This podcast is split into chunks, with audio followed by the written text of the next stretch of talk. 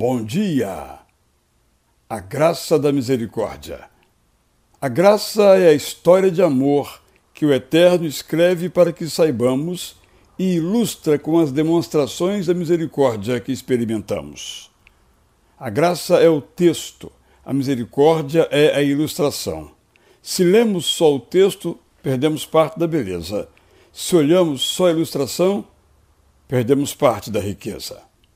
A graça é mãe, cujo cuidado brilha. A misericórdia é mão que nos guia pela melhor trilha. Graça é singular, misericórdia é plural. Graça é salvação, misericórdia é libertação. Graça é perdão, misericórdia é compaixão. A graça passeia no alto, é glória. A misericórdia segue ao nosso lado e alimenta nossa memória. A graça é para sempre. A misericórdia é para suprir a necessidade quando surpreende.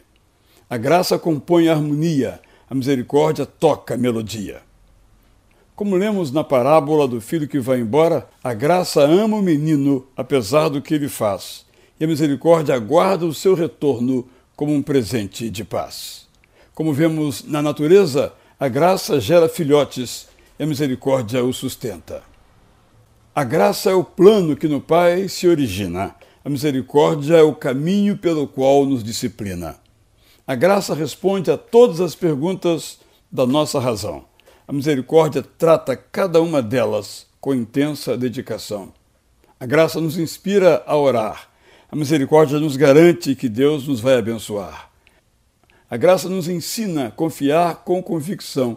A misericórdia nos mostra Jesus em ação. A graça escolhe Maria, a misericórdia lhe descortina a alegria. Graça é o que sentimos por causa da presença do Espírito Santo em nossos corações. Misericórdia é o que os outros veem de Deus através de nossas ações.